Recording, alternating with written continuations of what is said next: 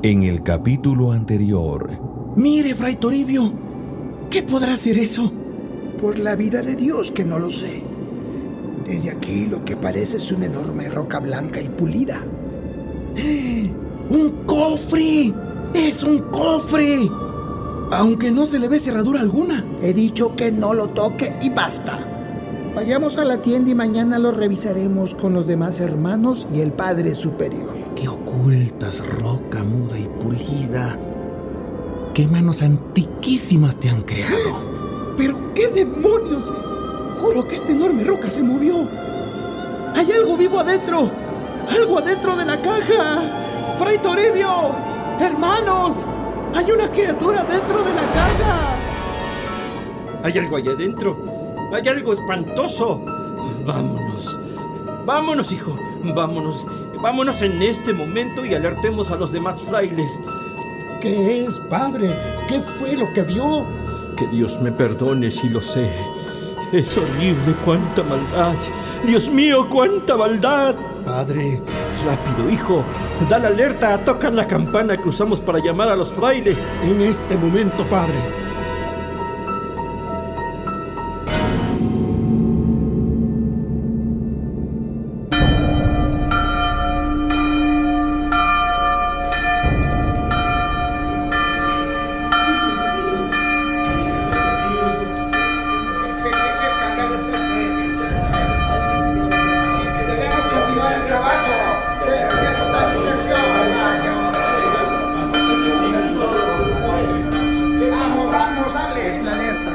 Pasando?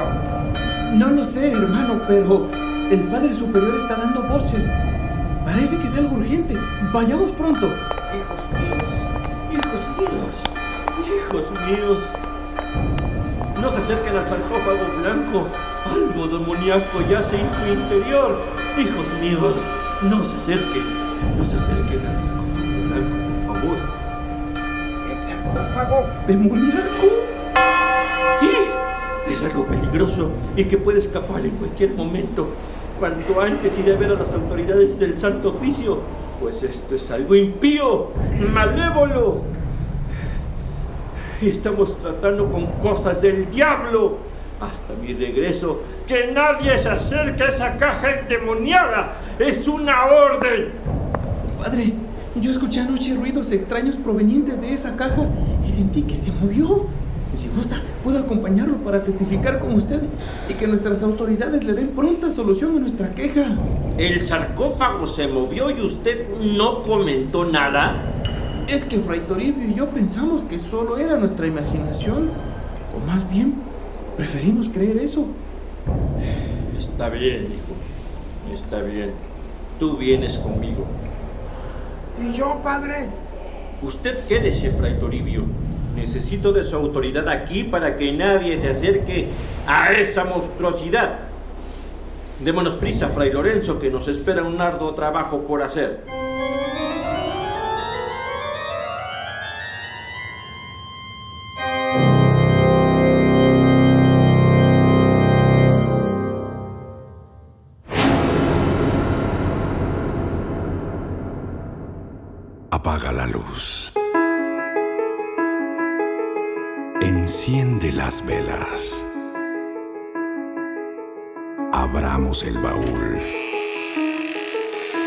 Salgan las leyendas. El baúl de las leyendas.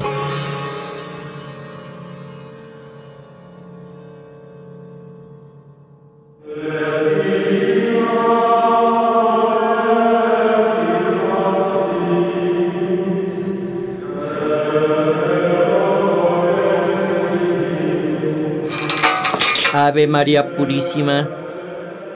Sin pecado concebida, hijo. Buenas tardes. Nos es urgente una audiencia con el inquisidor. Padre, lo siento mucho, pero Su Excelencia en este momento está eh, con el notario de secuestros revisando las cuentas de confiscaciones. Esto es un asunto de vida o muerte, hijo. Te ruego, nos dejes tener una entrevista con él. Es algo realmente serio. ¿De, de vida o muerte, dice usted? Está bien. Padre, pase. Aunque estoy seguro que el inquisidor me va a regañar por dejarles irrumpir la sesión de contabilidad y gastos.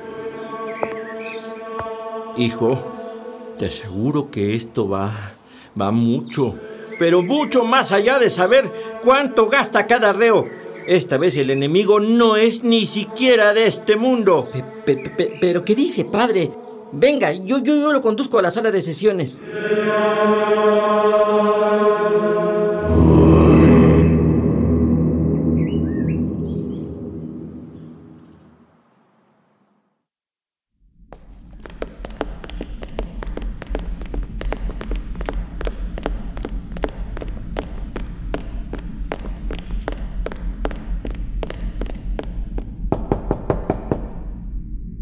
Excelencia, eh, lamento esta intromisión, pero el Padre Superior de Catedral y su acompañante demandan una audiencia con usted, aduciendo que es cuestión de vida o muerte. ¿Qué sucede? En este momento salgo.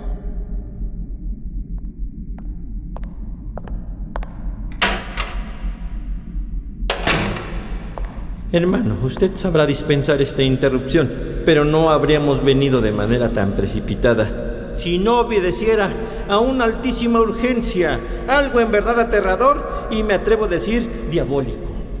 Explíquese, hermano. El Padre Superior detalló los acontecimientos que habían rodeado el hallazgo del sarcófago blanco, ayudado por las oportunas intervenciones de Fray Lorenzo. Le contó del relámpago que había causado el derrumbe que lo había revelado le habló de la peste en la catedral y el papel quemado, y de la horrible visión que había tenido al asomarse al orificio del maléfico objeto. Pero sobre todo, le habló del peligro que entrañaba el huésped encerrado en el sarcófago. Algo entre demonio, animal y hombre, que tan solo esperaba el momento para escapar y destruirlos a todos.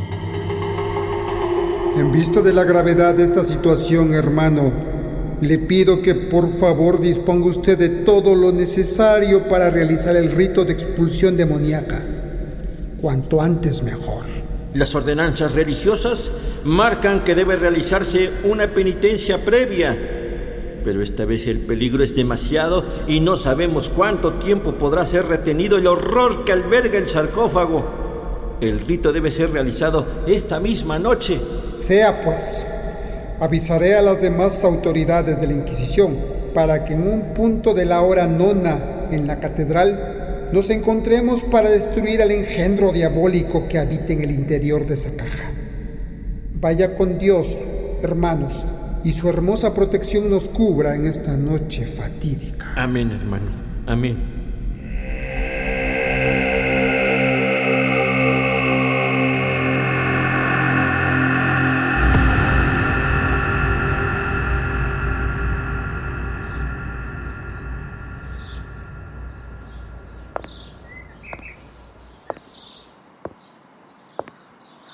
Padre, ¿sí he entendido bien el coloquio entre ustedes? Vamos a realizar un exorcismo. ¿Un exorcismo? Dios santísimo. Tranquilo, hijo. Como hay luz, hay sombra. Y todo lo que vemos y lo que no vemos proviene del Creador. No fracasaremos. Solo espero que mis fuerzas sean suficientes para esta tarea. Los que esperan en Cristo se levantarán como águilas.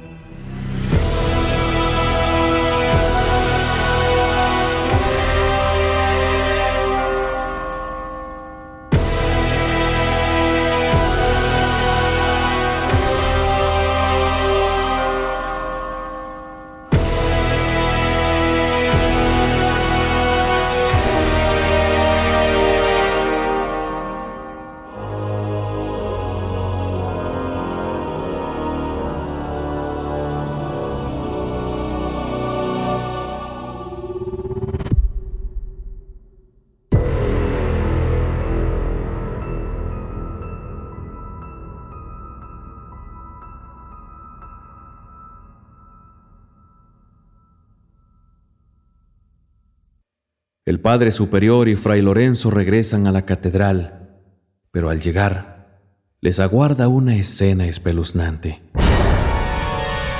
Los frailes están muertos.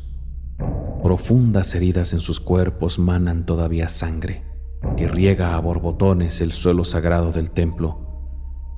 Pero no son las violentas manchas rojas las que más les horrorizan, sino el rictus demencial en sus caras, como si algo demasiado espantoso para ser creído les hubiera arrancado la vida, haciéndolos contemplar visiones infernales justo en el momento de su destrucción. Fray Tomás, Fray Miguel, Fray Jacinto y los demás que se encuentran desperdigados por aquí y allá, como si la muerte les hubiera sorprendido en la huida. Al acercarse al sitio donde descansa el sarcófago, contemplan que la tapa ha sido abierta y arrojada lejos, y que en la tierra reblandecida por las últimas lluvias aparecen unas horripilantes marcas de algo demasiado salvaje para llamarlo animal, muy cruel para llamarlo humano en medio de la masacre, el Padre Superior y Fray Lorenzo enmudecen. No pueden dar crédito a lo que miran y permanecen instantes que parecen eternos, sopesando lo ocurrido, imaginando con escalofríos a qué se enfrentan. Algo oscuro y demoníaco que les ha declarado la guerra, plantando violentas flores de sangre en el piso de la catedral. En el estupor, Fray Lorenzo reacciona de repente. ¡Fray Toribio! ¡No está Fray Toribio! Busquémosle. Podría estar herido. Dios santísimo. Jamás había visto tanta brutalidad. Esto solo puede ser obra de un engendro de Satanás. ¡Fray Toribio! ¡Fray Toribio! ¡Fray Toribio! ¡Hermano! ¡Somos nosotros! ¡Hermano! ¡Responda! Lo he oído. Lo he oído. Está en la sacristía.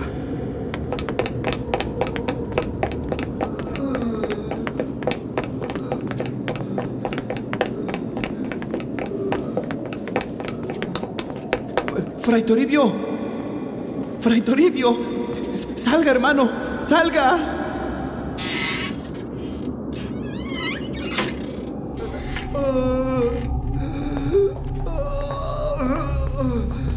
Hermano Fray Lorenzo, ayúdeme a levantarlo.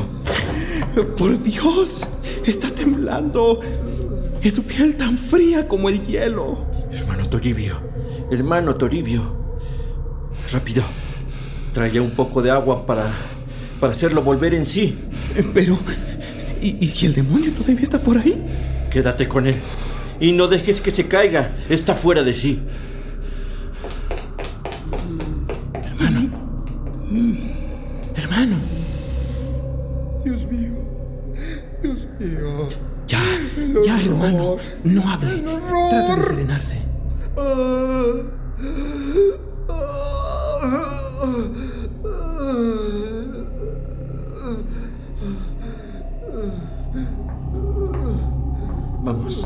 Ayúdame. Vamos, ayúdame a dársela. Sosténle la barbilla y yo le daré de beber. Deprisa, hijo. Podría desmayarse. Agárralo. Tiene un ataque. Hermano, hermano, tranquilo. Fray Toribio. Ya está salvo.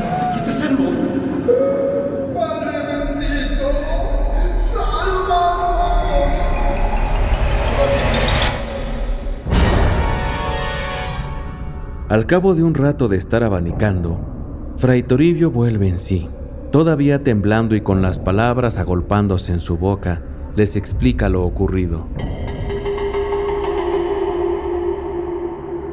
Fue terrible.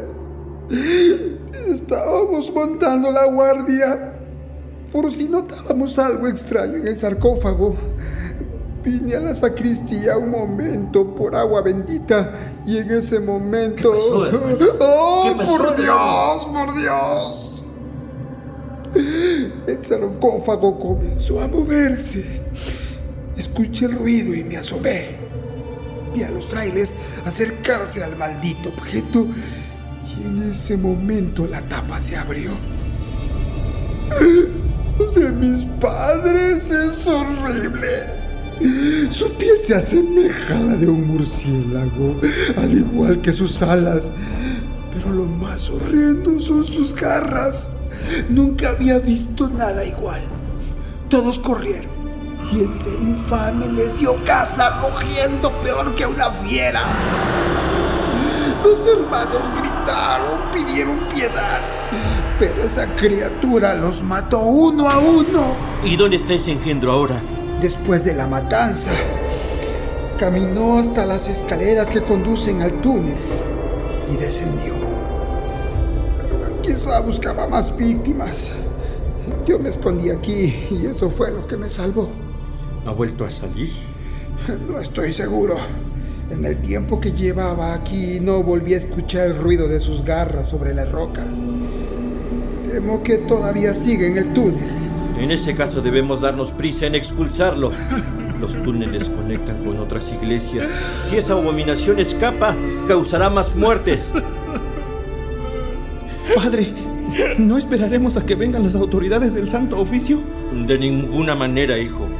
Es mi deber evitar otra masacre. Tú quédate aquí con Fray Toribio por si vuelve a sentirse mal. No, padre. Lamento desobedecerle y temo por mi vida. Pero ya soy viejo. No quiero quedarme aquí escondido mientras usted entabla esta batalla a muerte. Déjeme ayudarle. Si muero, que sea sirviendo al Señor en su guerra contra el maligno. Bienaventurado sea, Fray Toribio. Andando, pues. Eh, Padre, ¿yo? Usted no puede venir. Aún le queda mucha vida por delante y además no conoce el rito. Sería conducirlo a una muerte segura. Padre, es que yo no... ¡Silencio! Es una orden. Quédese aquí y cuando lleguen las autoridades del Santo Oficio les dirá dónde estamos. Con la protección de nuestro Señor Jesucristo no fracasaremos.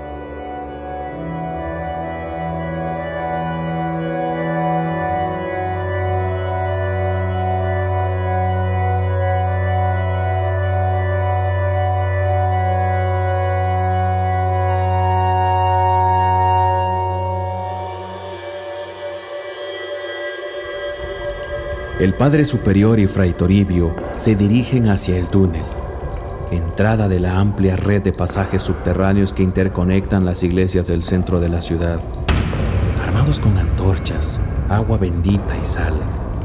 Los dos frailes avanzan mientras recitan los salmos que dan protección contra los demonios.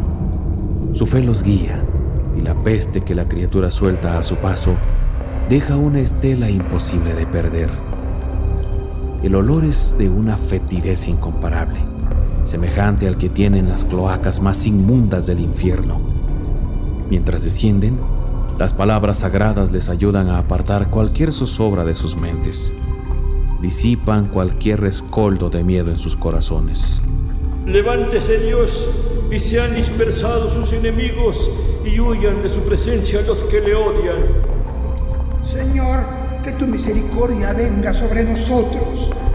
Como se disipa el humo, se disipan ellos. Como se derrite la cera ante el fuego, así perecerán los impíos ante Dios. Como lo esperamos de ti, Señor, escucha nuestra oración. En nombre de Jesucristo, Señor y Salvador nuestro, de la Inmaculada Virgen María, del bendito San Miguel Arcángel y todos los santos, nos comprometemos confiadamente a repeler los ataques y engaños del demonio. Llegue a ti nuestro clamor. Lo he escuchado, Padre. La hora se acerca, hermano, en que esta bestia volverá a su lugar en el infierno. Apresuremos el paso. Temo que pueda escapar si cause otra tragedia. Ya lo veo, hermano. Prepare el agua bendita y no tema. Recuerde que incluso el demonio es criatura de Dios. Listo estoy, Padre. No tengo miedo. Te exorcizamos, espíritu maligno, poder satánico, y en nombre de Jesucristo, para que salgas y huyas de esta iglesia de Dios. Dios Padre. Dios Hijo y Dios Espíritu Santo.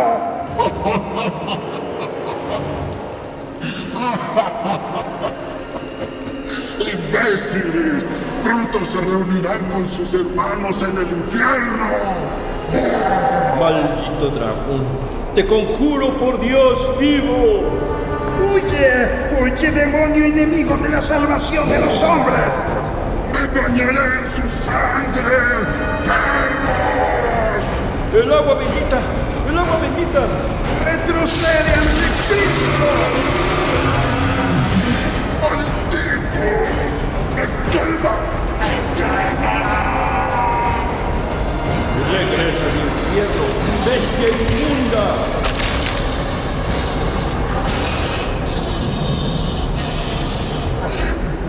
Crean que esto ha terminado. Satanás es el señor de este mundo. Volveré por ustedes y por sus hermanos. Ahora que me han liberado, viviré por siempre entre los hombres.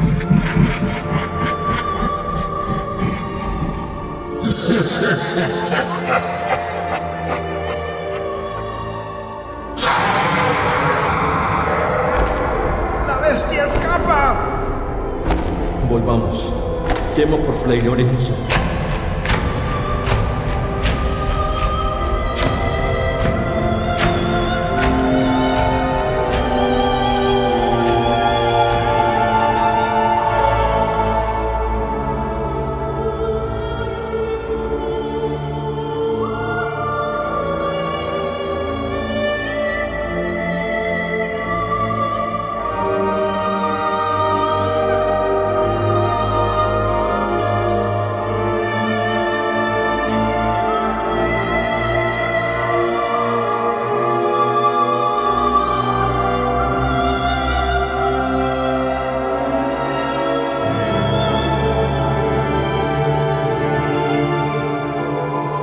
Pesar de que lo intentaron, los dos frailes no pudieron evitar que la fuerza demoníaca acabara en su huida con Fray Lorenzo, quien en un arrebato había decidido seguirlos.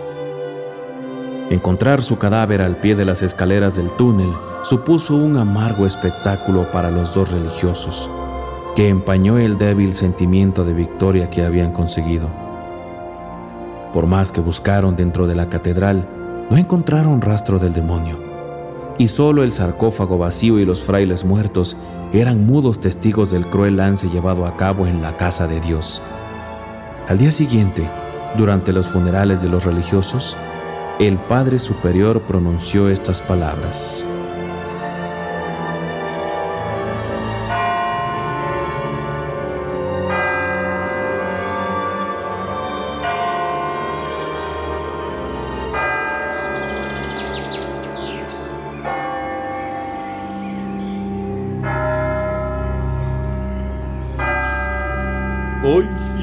La muerte de nuestros hijos y hermanos.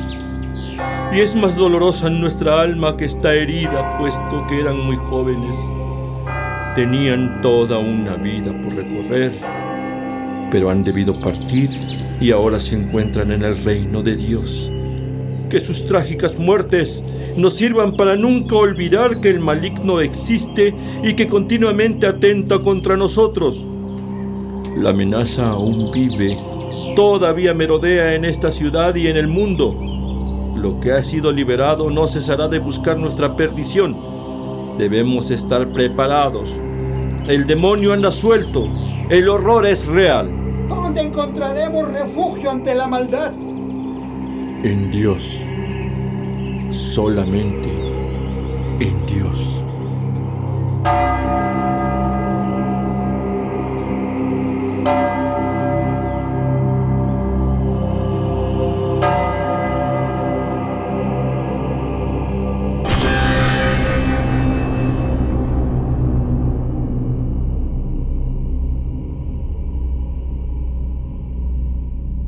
El sarcófago blanco, segunda parte. Un guion de Tlatoani Ortiz. Diseño sonoro por Tomás Ramírez Moreno. Casting, Italivia Elorza Velasco. Como Fray Lorenzo y narrador, Pedro Romero. ¡Hermano! ¡Somos nosotros! ¡Hermano! ¡Responda! En el papel de Fray Toribio e Inquisidor, Fortunato Chávez. Los hermanos gritaron, pidieron piedad, pero esa criatura los mató uno a uno. Interpretando al Padre Superior, David Luciano Ruiz Durán. Ya lo veo, hermano. Prepare el agua bendita y no tema. Recuerde que incluso el demonio es criatura de Dios. El demonio es César Sandoval. ¡Imbéciles! Pronto se reunirán con sus hermanos en el infierno. Agradecemos de manera muy especial a Jesús Martínez por su colaboración con el arte de la leyenda, una producción del colectivo oaxaqueño para la difusión de la cultura y las artes, AC. El baúl de las leyendas.